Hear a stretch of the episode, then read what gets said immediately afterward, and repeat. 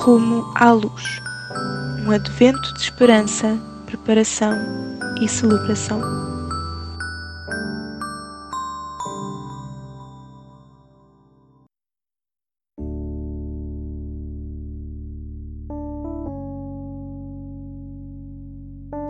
Dia 5 Leitura Bíblica em Isaías capítulo 7, versículos 13 e 14.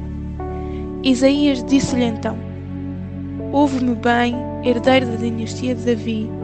Não vos basta cansarem a paciência dos homens para cansarem também agora a paciência do meu Deus? Pois bem, é o próprio Senhor que vos vai dar um sinal. A jovem mulher está grávida e vai dar à luz um filho, e pôr-lhe-á o nome de Emanuel. Isaías diz que Deus enviará o seu Messias através de uma mulher virgem e que esse Messias será chamado Emanuel, que significa Deus conosco. Jesus era um grande conforto para as pessoas com quem andava, porque era como se Deus estivesse entre elas.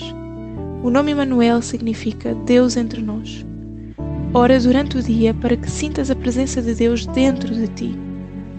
Ora por oportunidades para que essa presença conforte as pessoas à tua volta. Liga ou envia uma mensagem a alguém que precisa do teu perdão. Diz-lhe que está tudo perdoado.